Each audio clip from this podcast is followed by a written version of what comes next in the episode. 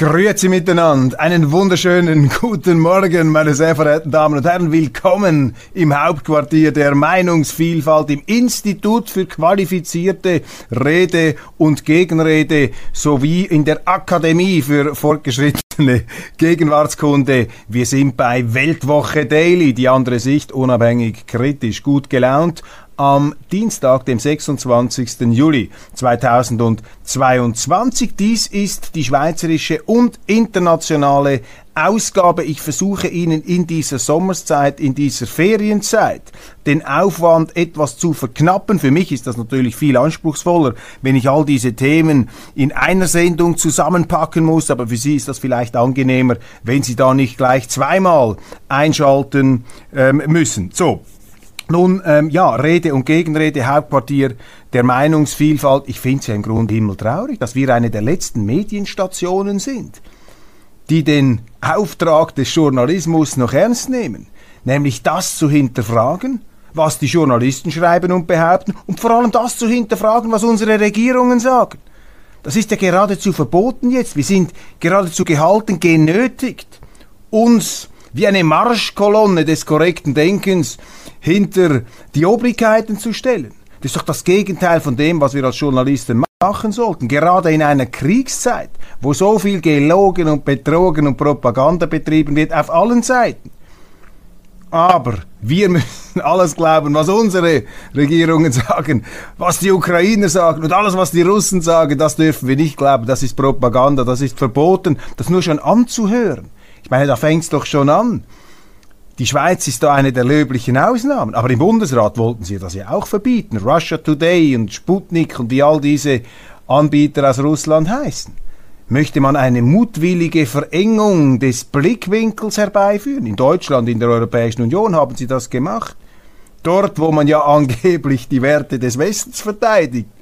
Die Meinungsvielfalt, freie Rede, die Demokratie. Wo ist denn eigentlich noch die Demokratie?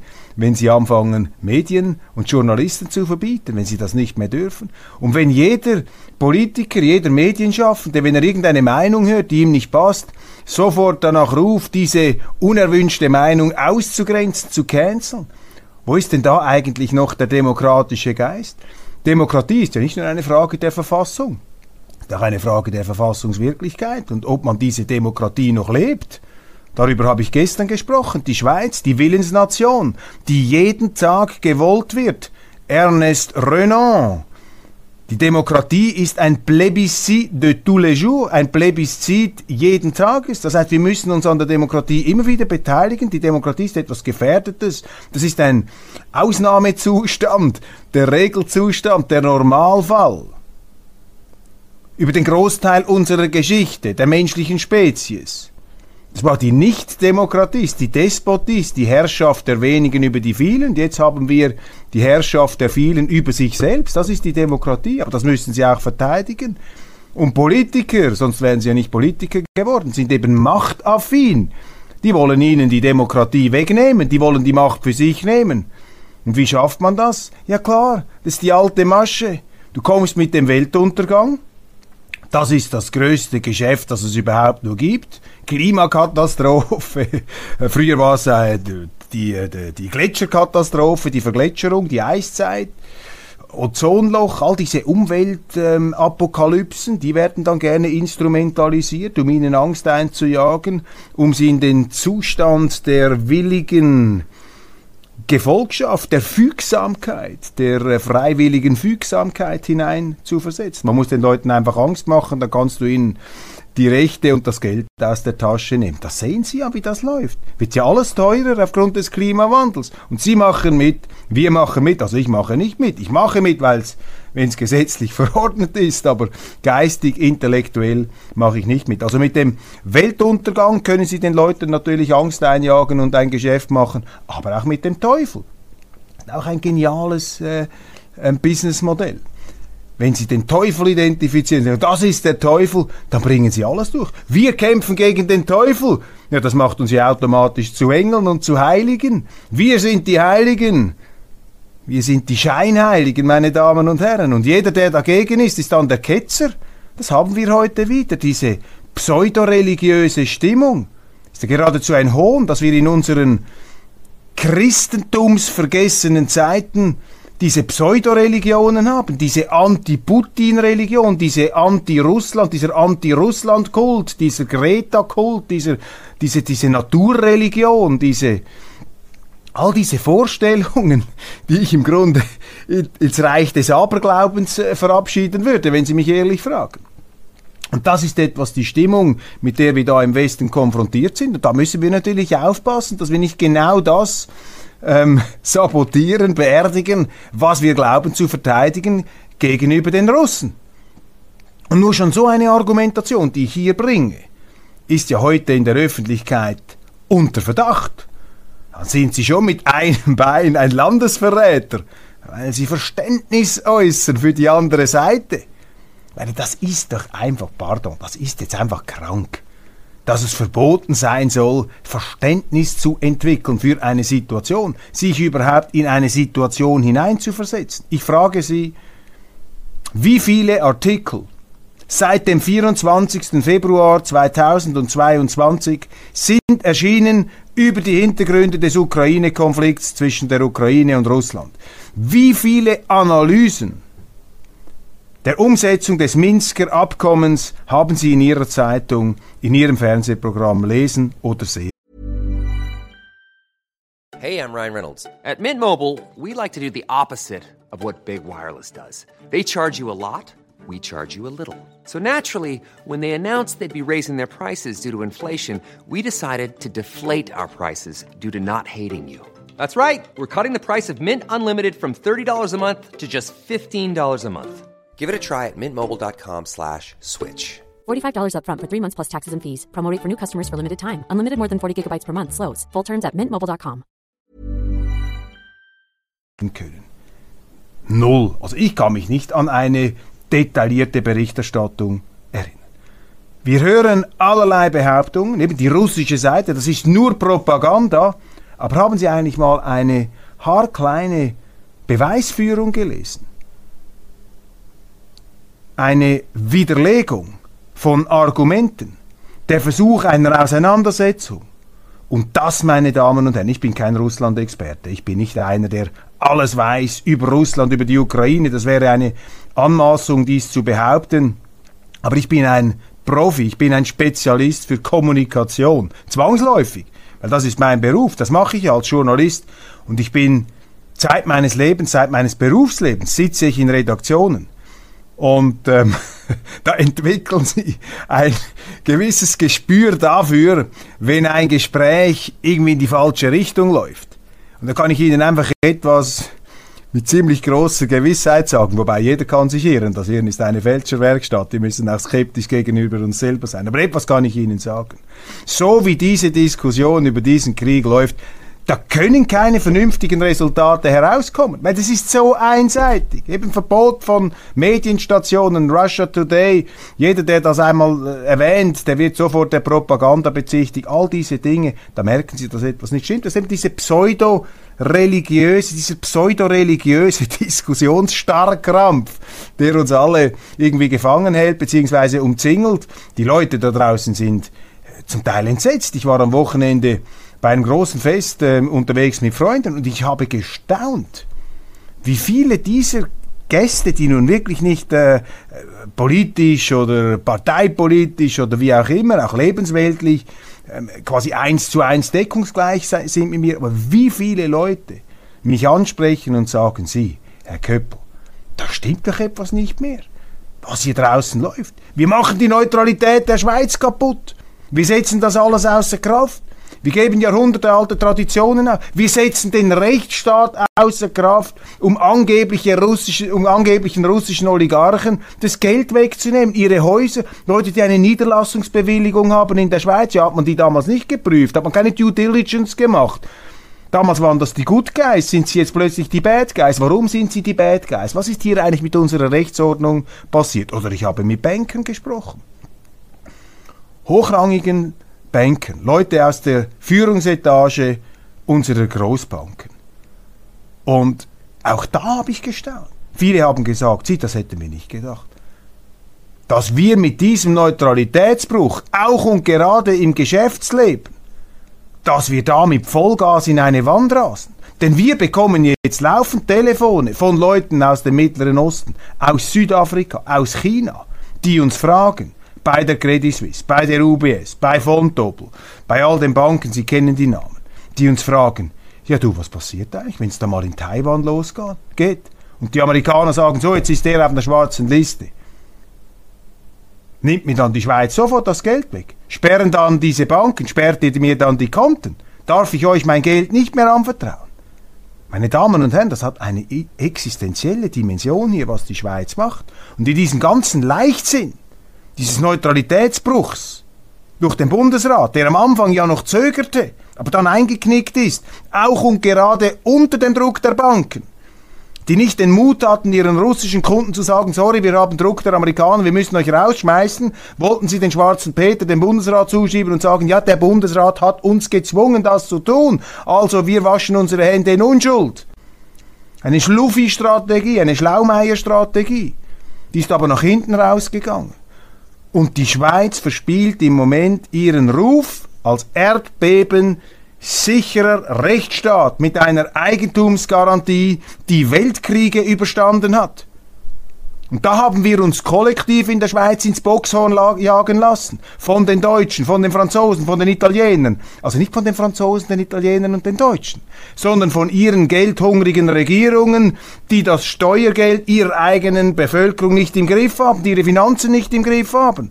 Und anstatt ihre eigenen Finanzen in Ordnung zu bringen, haben sie gesagt, wir gehen auf die Schweiz los, da hat's noch Geld, das nehmen wir weg und wir Schweizer waren dumm genug, uns von diesem Pleitestaat, Entschuldigung, Deutschland ist kein Pleitestaat, aber sie sind unterwegs zu einem Pleitestaat, dass wir uns von denen ein schlechtes Gewissen haben einspritzen lassen, einjagen lassen. Also wir sind selber schuld. Ich beklage mich nicht über die Franzosen, die Politiker dort, die Deutschen und Italiener. Würde ich vielleicht auch machen an ihrer Stelle, wenn ich eine derart verzweifelte finanzielle Lage habe.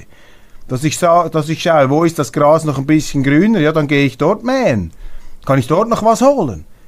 Die Trottel sind wir, meine Damen und Herren, die da mitmachen.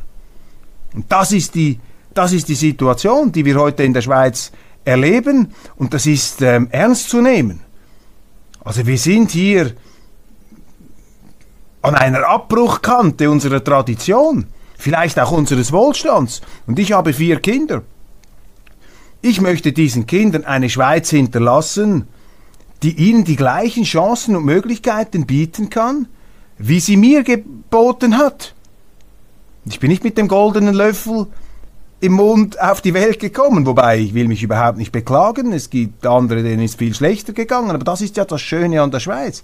Dass eben diese marktwirtschaftliche, freiheitliche, demokratische, offene Ordnung, diese offene Gesellschaft nach Karl Popper eben ihren Angehörigen, ihren Bewohnern, auch die, die hier nicht eingebürgert sind, eine soziale Mobilität eröffnet. Aber wenn wir natürlich anfangen, die Pfeiler unseres Erfolgsmodells, mit der Kettensäge wegzufräsen, dann zerstören wir die Zukunft unserer Kinder. Und mehr noch, wir zerstören die Fähigkeit der Schweiz als neutrales Land, Gutes zu bewirken auf diesem Planeten. Das ist die Lage. Aber jetzt kommt die gute Nachricht, meine Damen und Herren. Wir stehen ja hier, wir bleiben ja nie bei der Finsternis stehen. Es gibt immer einen Silberstreifen am Horizont. Wissen Sie, wer das gesagt hat? Das hat die sprechende Maus Stuart Little im gleichnamigen Film, ich glaube sogar in Stuart Little 2 gesagt, als diese kleine Maus durch die Machinationen eines äh, bösartigen eines bösartigen äh, Falken getäuscht wurde und irgendwie auf einem Abfallschiff landete auf diesem Abfallschiff weit, weit von seinen Pflegeeltern ins Meer hinaus gefahren werden sollte. In völlig aussichtsloser Lage, sagt dieser Stuart Little mit wirklich herzerweichender, ähm, optimistischer Beseeltheit, sagte, there is always a silver lining. Es gibt immer einen Silberstreifen am Horizont. Dürfen wir nie vergessen, vor allem in ganz dunklen Zeiten nicht. Was ist der Silberstreifen, meine Damen und Herren? Ich gehe in die Geschichte zurück. Bundesrat Giuseppe Motta, Tessiner, Außenminister, 29 Jahre lang im Amt. Dieser Giuseppe Motta hat die Schweiz in den 30er Jahren in den Völkerbund geführt. Völkerbund, damals. UNO-Vorläufer. Gegen die Warnungen der Innerschweiz, der alten Kantone, dies würde die Neutralität der Schweiz zerstören, weil sich dann die Schweiz an Wirtschaftssanktionen beteiligen müsse, die dieser Völkerbund ergreifen könne. Was passiert? Mussolinis Faschisten-Italien überfällt Abessinien. Der Völkerbund spricht Sanktionen aus, die Schweiz beteiligte sich und Mussolini sagte, wenn ihr das macht, marschieren wir im Tessin ein. Dann haben wir Krieg. Also Wirtschaftskrieg ist Krieg. Und die Schweiz steht heute im Krieg gegen Russland. Da gibt es jetzt einfach nicht mal den geringsten Zweifel daran. Also wer sich darüber hinwegtäuschen will, liegt falsch. Wir führen Wirtschaftskrieg gegen Russland mit den Sanktionen und Wirtschaftskrieg ist in vielerlei Hinsicht sogar noch grausamer als realer Krieg, weil er alle trifft, unbesehen, auch die nicht kriegsführenden, die nicht kriegsbetroffenen ähm, Menschen. Die Hungerwaffe stürzt alle ins Elend, soll einen Staat existenziell schwächen, soll ihn in die Knie zwingen und das ist das Ziel dieser Hungerwaffe, dieser Sanktionen. Das ist ein kriegerisches Instrument, Punkt, fertig, aus, Amen. Und das hat Mussolini so gesehen und hat gesagt, okay, dann marschieren wir ein.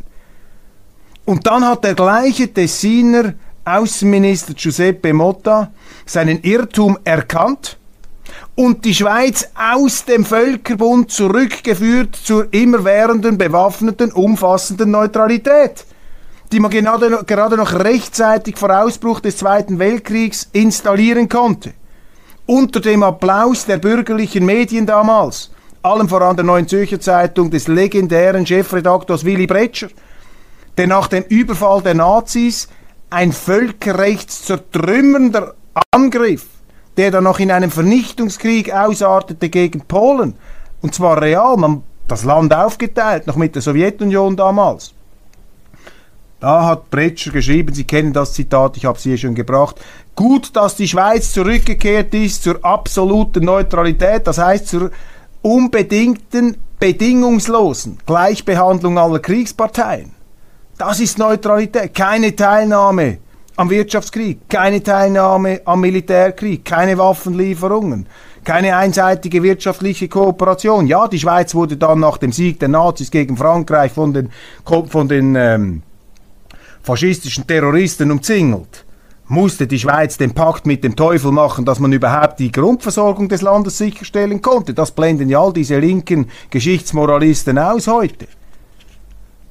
Also der Lichtblick ist doch, dass ein Tessiner Bundesrat die Neutralität beerdigt hat, aber eben auch die Kraft hatte, die Neutralität zurückzubringen. Jetzt schlage ich den Bogen in die heutige Zeit. Wer ist Außenminister der Schweiz? Ist ein Tessiner, Ignazio Cassis, ist sogar noch Bundespräsident, ist intelligent. Ich würde sogar sagen, dass er allem zustimmt, was ich hier sage aber aus Gründen, über die wir jetzt nicht näher spekulieren wollen, nicht die Kraft hat, nicht in der Lage ist, seinen innersten, tiefsten Überzeugungen entsprechend zu handeln. Also müssen wir, müssen wir Schweizer ihn darauf aufmerksam machen, was zu tun ist, was die Not gebietet. Und der Silberstreifen am Horizont ist, und das betone ich immer wieder, dass die Menschheit, auch der schweizerische Teil davon, laufend dem falschen goldenen Kalb hinterher rennt. Ist das nun ein wirkliches goldenes Kalb? Ist das eine Europäische Union? Ist das ein Neutralitätsbruch? Ist das das Gutmenschentum? Sind das diese pseudoreligiösen ähm, Naturmystizismen ähm, wie die Klimareligion? All diese Dinge oder der Anti-Putin, der Anti-Russland-Kult? Ja, man soll das alles kritisieren, verstehen Sie mich richtig? Ich bin, ich bin gegen jeden Krieg, außer die werden ange, äh, angegriffen. Und dann muss man ihn führen. Und wenn sie den Krieg führen, dann müssen sie ihn gewinnen. Wenn sie ihn nicht gewinnen können, sollten sie ihn nicht führen. Also wir haben uns immer schon verrannt. Es ist vermutlich eine der hervorstechendsten Eigenschaften der Menschheit und der Menschen, dass sie sich verrennen. Und dass sie gerade dann, wenn sie sich verrennen, oft am sichersten sind, dass sie sich überhaupt nicht verrennen. Aber meine Beobachtung, meine Wahrnehmung ist, und das erfüllt mich mit einem gewissen Optimismus, dass immer mehr Leute um mich herum die mich noch zu Beginn des Krieges auch heftig kritisiert haben. Ja, jetzt bist du da aber viel zu weit aus dem Fenster gegangen. Wir müssen doch jetzt diesen Faschisten in Kreml kaputt machen, müssen ihn kaputt schießen. Dass viele der Leute, die diese ganz extreme bellizistische Haltung gehabt haben, nicht weil sie den Krieg irgendwie jetzt verharmlosen würden, sondern dass sie plötzlich sehen, was sind eigentlich die Folgerungen dieser Gesinnungspolitik, dieser Moralpolitik. Und dass sie sehen, dass wir hier unsere Wirtschaft kaputt machen, dass wir unsere unsere Unternehmen bedrohen, dass wir unsere Energiesicherheit außer Kraft setzen. Und da geht es dann nicht nur ums Frieren, sondern da geht es eben darum, ob dann der ganzen äh, Schweiz die Lichter ausgehen oder eben in Deutschland. Man sieht die Auswirkungen auf die dritte Welt. Man sieht, dass diese Sanktionen den Krieg nicht beenden. Hey, I'm Ryan Reynolds. At Mint Mobile, we like to do the opposite of what Big Wireless does. They charge you a lot. We charge you a little. So naturally, when they announced they'd be raising their prices due to inflation, we decided to deflate our prices due to not hating you. That's right. We're cutting the price of Mint Unlimited from $30 a month to just $15 a month. Give it a try at mintmobile.com slash switch. $45 upfront for three months plus taxes and fees. Promote for new customers for limited time. Unlimited more than 40 gigabytes per month. Slows. Full terms at mintmobile.com. Quality sleep is essential. That's why the Sleep Number Smart Bed is designed for your ever evolving sleep needs. Need a bed that's firmer or softer on either side? Helps you sleep at a comfortable temperature? Sleep Number Smart Beds let you individualize your comfort so you sleep better together. JD Power ranks Sleep Number number 1 in customer satisfaction with mattresses purchased in-store. And now, save 50% on the Sleep Number limited edition Smart Bed for a limited time. For JD Power 2023 award information, visit jdpower.com/awards. Only at a Sleep Number store or sleepnumber.com. Und ich glaube, das ist schon etwas, was wir nicht aus dem Auge verlieren dürfen. Die Menschen sind nicht einfach dumm. Sie neigen dazu, sich zu verrennen. Auch die Politiker sind auch nur Menschen. Aber sie können ihre Irrtümer einsehen und sie können wieder zurückkehren. Und wenn sie es von sich aus nicht tun, dann müssen wir ihnen dabei helfen, müssen wir sie unterstützen, indem wir rausgehen und das sagen. Und das gilt für jeden von ihnen.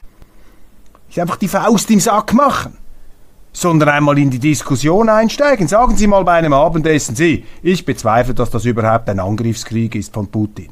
Der hat doch einfach seine russischen Landsleute verteidigt da im Donbass. Da wird dann natürlich sofort die Umgebungsatmosphäre gefrieren.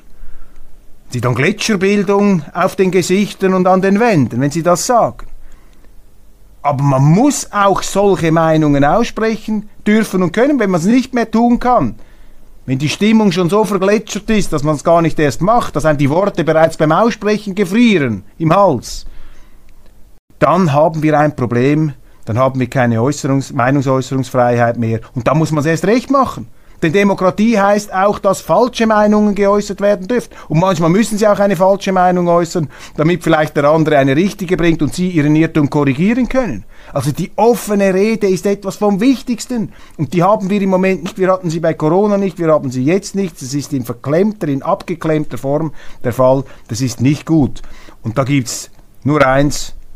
Widersetzen Sie sich dem, lassen Sie sich von diesen Gletschergesichtern von diesen, von diesen Permafrost-Typen, von diesen Permafrost-Moralisten nicht ähm, einschüchtern. Sind wir übrigens schon bei den Nachrichten da in den Zeitungen. Blocher will Sanktionen verbieten. Wir zwingen den Bundesrat Rückgrat zu zeigen. Christoph Blocher erklärt im großen Interview mit dem Blick, warum er eine Neutralitätsinitiative lanciert und wie weit sie geht. Bravo Christoph Blocher, bravo Christoph Blocher, der Mann, der Milliarden verdient hat, der äh, in allen Sphären seines Lebens riesige Erfolge erzielt hat, der ähm, aus wirklich äh, mehr oder weniger unvermögenden Kreisen, man kann nicht sagen mittellos, aber ein Pfarrershaushalt, die waren nicht reich, sehr viele Kinder. Der hat sich wirklich von unten nach oben hochgearbeitet, ist zum Unternehmer geworden, hat ein marodes Unternehmen ähm, zu einer milliardenhaften äh, Börsenkapitalisierung äh, geführt, hat sich schwer verschuldet dabei, gleichzeitig Karriere in der Schweizer Armee, dann eine Familie, ist immer noch mit der gleichen Frau zusammen, vier Kinder, die alle ebenfalls sehr erfolgreich sind, daneben in der Politik, eine Partei von 9% auf mehr oder weniger konstant 27, 26, 30 Prozent geführt. Eine Partei, die auch ohne seine ein permanentes Wirken funktioniert, obwohl Blocher ein Mann ist, der wenig dem Zufall überlässt. Aber der hat sich da zurückgezogen und konzentriert sich jetzt mit bald 82 Jahren darauf, ganz wichtige Akzente zu setzen, etwa beim Rahmenabkommen, beim institutionellen, wo er wichtig, entscheidend war, dass das äh, beerdigt wurde, wenn auch nicht endgültig zum Verschwinden gebracht. Und jetzt die Neutralität. Und äh, das ist wichtig, dass solche Persönlichkeiten sich hier melden und dass sie Mut, den Mut haben, hier den Winkelried zu geben. Die holen sich natürlich eine blutige Nase, werden angefeindet als Populist und an allen möglichen Beschimpfungen. Aber man muss hier einmal in diese Flutwellen des Mainstreams hineinsteigen, damit sich hinterher auch nachher andere trauen, ihre Meinung zu sagen. Also Blocher hier engagiert sich mit einem parteiübergreifenden Komitee für diese, für diese ähm, Neutralität. Das finde ich ganz wichtig. Man sollte ihn unterstützen dabei. Lugano. Druck aus Italien. Italienischen, äh, der italienische Staat möchte, dass im Tessin gelagerte italienische Vermögen zweimal besteuert werden. Das ist ein klarer Bruch mit dem Doppelbesteuerungsabkommen möchte das in Italien besteuert werden und noch einmal in der Schweiz. Die Italiener, Entschuldigung, die Tessiner, äh, die Luganesi äh, haben einen Protestschrei lanciert jetzt. Die Handelszeitung hat darüber berichtet gegenüber dem Bundesrat. Das sehen Sie. Die Schweiz knickt ein. Ignazio Cassis, der Bundespräsident, ausgerechnet Tessiner, hat möglicherweise das Kalkül gehabt. Ja, wenn ich jetzt bei den Sanktionen nachgebe der Europäischen Union, dann helfen die mir beim Rahmenabkommen, dann helfen die mir bei den Beziehungen der Schweiz zur EU. Vielleicht hat er auch gehofft, dass dann gewisse Steuerdifferenzen sich in Luft auflösen. Das Gegenteil ist der Fall. Wenn sie nachgeben, bekommt der andere Appetit. Wenn sie einknicken, dann kommt der andere. Ist auch so ein Beispiel. Die, die Schweiz, die politische Schweiz, zeigt Schwäche und sofort geht's ans Geld, geht's ans Portemonnaie. Die Zahl der Briten in der Schweiz sinkt. Das finde ich eine sehr amüsante Titelzeile des Tagesanzeigers, die im Grunde alles aussagt über den Medien-Mainstream. Denn die eigentliche Geschichte ist, dass wir eine Rekordzuwanderung in die Schweiz haben, massiv mehr als äh, während der Corona-Zeit sowieso, aber auch höher als in den Jahren vor der Pandemie. Also die Massenzuwanderung geht los in einem Land, wo sowieso die Zuwanderung jedes Maß gesprengt hat. Und es sei höher als in den letzten Jahren, sowohl in, aus Europa als auch aus dem Rest der Welt, in die Schweiz. Und das geht einfach nicht. Die Dosis macht hier das Gift, geht nicht gegen die Migration. Aber der Tagesanzeiger setzt natürlich niemals diese Zuwanderungsproblematik in den Titel, sondern er schreibt, es kommen zu wenig Briten. Das ist der Schwerpunkt. Den würde diesen Journalisten oder den Chefs würden eher die Hände abfaulen, als dass sie in den Computer hineintippen würden, Zuwanderung Schweiz, jedes gesunde Maß überschritten. Finde ich einfach erhellend hier, wie man dann gewichtet, wie man das Ganze in einen Spin hinein dreht. Dann die Frankfurter Allgemeine Zeitung jubelt die CDU hoch und den Vorsitzenden Friedrich Merz. Ich ähm, bin ein Merz-Skeptiker. Philosophisch stehen wir uns vermutlich nahe. Er ist auch ein Marktwirtschaftler, er würde sich als liberal-konservativ bezeichnen. Aber ich glaube einfach, dieser Merz, der steht nicht bei Gegenwind. Der, der hat auch keine klaren, verbindlichen Positionen. Er ist zu schnell bereit, um zu gefallen, um dabei zu sein, um zu gewinnen, um die Macht zu erobern, seine Positionen wegzuschieben. Er entschuldigt sich auch viel zu schnell. Sobald ihn die Medien etwas angreifen, ähm, relativiert er, was er gesagt hat, nimmt er es zurück, ähm, ja, bittet um Verzeihung, ja, so habe ich es nicht gemeint, ja, nein. Als sie mal gefragt haben, wie viel Geld das er verdient, dann ist er händeringend äh, fast schon äh, zum, zum Benediktinermönch äh, mutiert äh, vor den laufenden Mikrofonen. Und jetzt kommt er natürlich in die Mangel wegen seiner Rambo-artigen Aussagen zum Thema Sanktionspolitik und Gas. Er hat sogar vor ein paar Monaten gesagt, man solle Nord Stream 1 abschalten neben Nord Stream 2. Jetzt kommen aber Parteikollegen von Merz, zum Beispiel der wendige Herr Söder aus Bayern, der hat gesagt, ja vielleicht müsste man Gleich hat übrigens Oskar Lafontaine, der frühere CDU, äh, der frühere SPD-Vorsitzende, in der Weltwoche geschrieben. Man müsse vielleicht sogar daran denken, Nord Stream 2 wieder zu öffnen.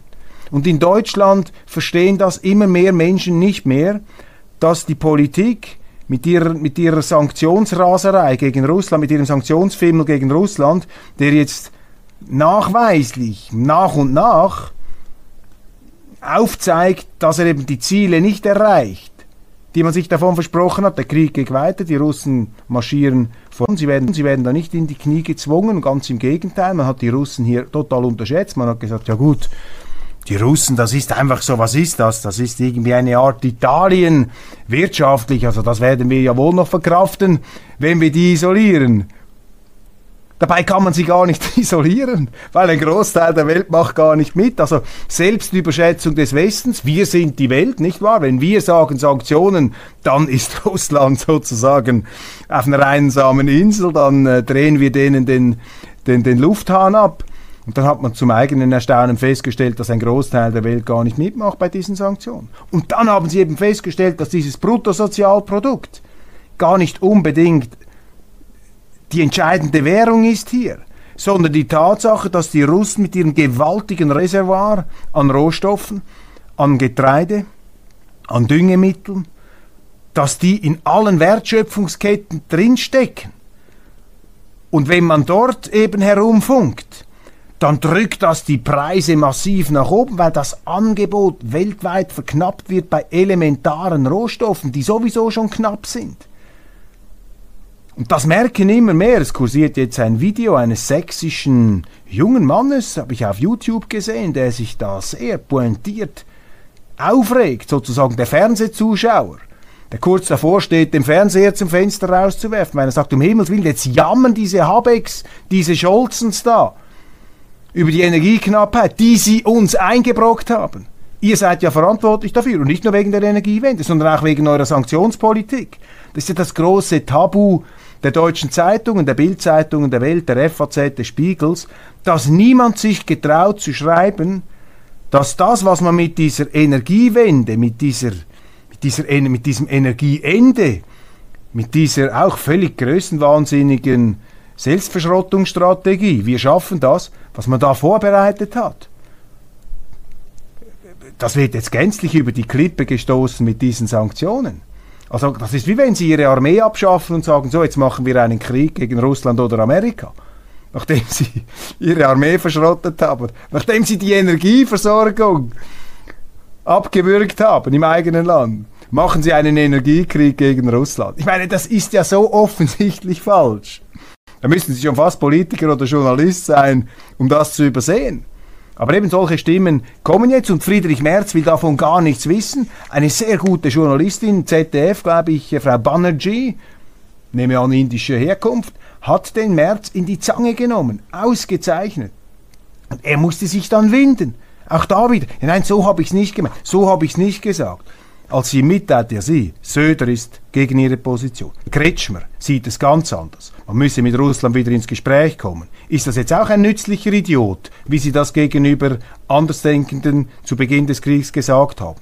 Und da musste sich dieser März so herauswinden. Also ich habe da einen etwas zwiespältigen Eindruck, so sehr ich mir Mühe gebe, diesen März gut zu finden. Ich würde es wünschen, Deutschland, dass man jetzt mal einen liberal-konservativen Mainstream-Politiker bekommt. Man darf da die Latte nicht zu hoch hängen, der da dieses Land etwas in eine andere Richtung führt. Vielleicht gelingt es ihm noch, man darf auch solche Interviews manchmal nicht überschätzen, aber wenn ich das als Indiz nehme hier, seine Positionsbezüge in dieser wichtigen Frage, dann sehe ich jetzt da nicht die ganz große Alternative zu dem, was die anderen Parteien machen. Da ist für mich, für mich viel zu wenig Gradlinigkeit. Und ganz wichtig auch in diesem Zusammenhang möchte ich daran erinnern, weil jetzt überall ähm, polnische Kronzeugen kommen, zum Beispiel auch in Deutschland, die Polen.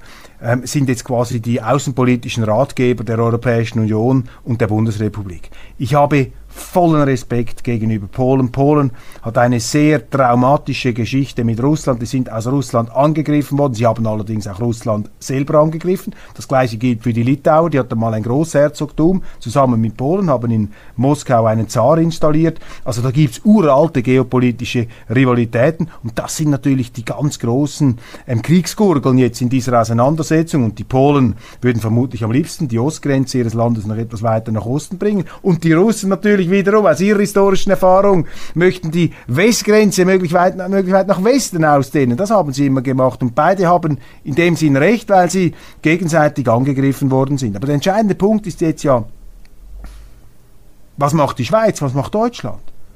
Sind wir eigentlich von den Russen jemals angegriffen worden? Sind die Deutschen von den Russen einmal angegriffen worden? Oder haben nicht eher die Deutschen die Russen angegriffen? 1917, Erster Weltkrieg als sie einen Teil des russischen Territoriums neu arrangiert haben. Oder dann 1941, 1942, als sie Russland im Russlandfeldzug noch einmal neu zusammensetzen wollten. Das sind doch hier die entscheidenden Fragen.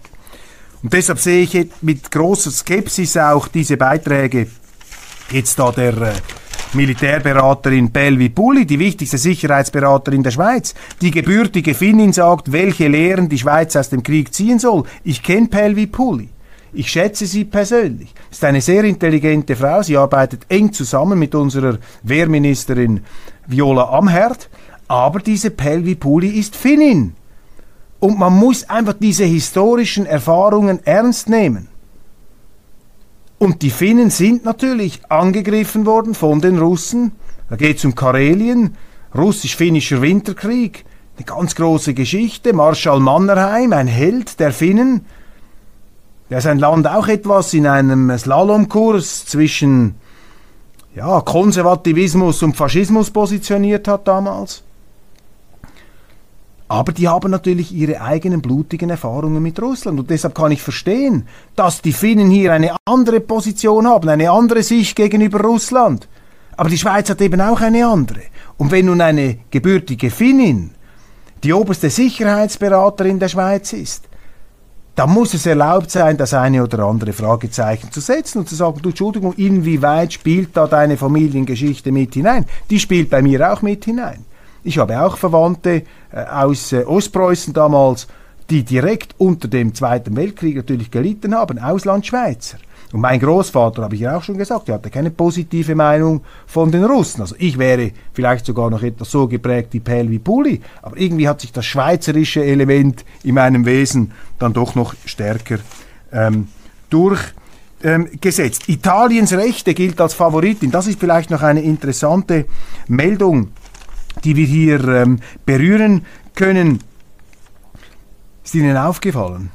Seit der ähm, Seit dem Abgang von Draghi oder dem absehbaren Abgang von Draghi erscheinen jetzt überall Artikel, jetzt kommen die Postfaschisten, die Faschisten, das neue Lieblingswort der, der Journalisten. Alles, was ihnen nicht passt, ist ein Faschist. Das ist ein Faschist. Putin ist sowieso ein Faschist. In Italien sind die Postfaschisten. Das zeigt ihnen, dass man sich hier irgendwie eingebunkert hat in so einer Art Verfolgungswahl, in einer Verschwörungstheorie. Jetzt kommen die, Bus die Faschisten wieder. Die Faschisten wollen an die Macht. Jetzt sind wir wieder in den 30er Jahren. Sie umzingeln uns. Und mit solchen moralischen Herabsetzungen, mit solchen Qualifizierungen möchte man sich natürlich selber ermächtigen, die Demokratie außer Kraft zu setzen, zu sagen, da muss jetzt die wehrhafte Demokratie kommen, denn wenn die Faschisten einmarschieren, dann dürfen wir nicht mehr die Demokratie walten lassen, denn Antidemokraten dürfen nicht in der Demokratie dabei sein. Das ist hier das Ziel dieser Argumentation. In der Frankfurter Allgemeinen Zeitung lesen Sie immer die Postfaschisten, die Faschisten, da ich sehe es gerade, Neuwahlen in Italien, die Postfaschistin. Die Postfaschistin, habe sie noch blau eingerahmt, die FAZ von heute oder von gestern Nachmittag. Also da müssen Sie höllisch aufpassen. Und Sie sehen jetzt eben, dass diese Sanktionspolitik, die spaltet nicht nur die Schweiz, sondern auch die EU. Und die Kräfte, die mäßigenden Kräfte, die Kretschmers zum Beispiel in Sachsen, die scheinen mir etwas auf dem Vormarsch zu sein. Die Skeptiker kommen aus der Deckung. Lichtblick am Ende des äh, Horizonts, das ist der Lichtblick. Es gibt jetzt da eine neue Sicht. Ich finde das gut. Ich finde das gut, dass hier die Diskussion wieder stattfindet. Und am Schluss soll man demokratisch darüber entscheiden, was man will. Aber diese Politik der selbst auferlegten Sachzwänge und dieser, äh, dieses, dieser Meinungsvergletscherung, dieser antidemokratischen Gesprächsverklemmung, diese Politik, die ist eben nicht gut. Und das Positive ist, auch wenn Sie anderer Meinung sind, dass jetzt eben die Andersdenkenden, eben die äh, Putin-Versteher im Auge jetzt der Kritiker, die sich im Grunde einfach die Frage stellen, ist diese Sanktionspolitik zielführend, ja oder nein, das für eine völlig sachliche, überfällige Frage hab, halte, Kosten-Nutzen-Rechnung macht, die kommen jetzt ähm, aus ihren ähm, ja, Verstecken und kommen nach vorne, aber die Medien haben eben Mühe damit, die Medien haben Mühe mit der Demokratie. Kleine Parallele zu Corona, auch dort haben wir doch sehr, sehr lange gebraucht, um Kosten-Nutzen-Rechnungen der Corona-Politik zu machen. Es war geradezu verboten. Was, Sie wollen Kosten-Nutzen? Sind dafür, dass alte Menschen sterben, dass die Risikopatienten sind ein herzloser Mensch. So lief das damals. Und wenn Sie heute kommen, sagen Sie müssen Sanktionen, Kosten-Nutzen-Rechnung. Ja, Sie sind ein Landesverräter, Sie stehen auf der Seite von Putin. Und dieser Gesprächsverweigerung, dieser autoritären Blockadepolitik innerhalb unserer Demokratie dürfen wir uns auf keinen Fall unterwerfen. Da müssen wir dagegenhalten. Und deshalb ermuntere ich Sie, ich bekomme immer Zuschriften, was sollen wir denn tun? Ich sage Ihnen, was Sie tun sollen. In Ihrem Pri privaten Freundeskreis bringen Sie die Argumente. Ich hoffe, es gelingt mir, Sie bei Weltwoche Daily mit Argumenten zu versehen, die man nacherzählen kann, die man in eine Runde einbringen kann, nicht um damit zwangsläufig Recht zu behalten, sondern einfach wieder um das in Gang zu bringen, was die Voraussetzung dafür ist, dass wir zu einigermaßen vernünftigen und tauglichen demokratischen Entscheidungen kommen, nämlich eine Auseinandersetzung, Rede und Gegenrede, unterschiedliche Meinungen, vielleicht auch Meinungen und Argumente, die geeignet sind, diesen Meinungsbeton der anderen, der sich ja nicht mehr rechtfertigt, der sich ja nicht mehr argumentativ stützt, sondern der eben nur noch behauptet und immer aggressiver behauptet um das zu verunsichern, um dieses Packeis, um im Bild zu bleiben, aufzuknacken. Meine Damen und Herren, hätte hier noch viele Meldungen gehabt, aber ich glaube, das Wesentliche haben wir heute angesprochen. Ich danke Ihnen sehr, sehr herzlich für Ihre Aufmerksamkeit und freue mich, wenn Sie morgen wieder dabei sind bei Weltwoche Daily, die andere Sicht mit äh, und abonnieren Sie die Weltwoche und abonnieren Sie auch unseren Kanal auf YouTube. Wir haben jetzt die 80.000er Marke geritzt und das nächste Ziel kann nur laden 100.000. Gemeinsam schaffen wir das, aber wir schaffen das wirklich. Wir können das schaffen, das ist kein unrealistisches Ziel. Alles Gute, vielen herzlichen Dank und ich freue mich, wenn Sie morgen wieder zahlreich dabei sind.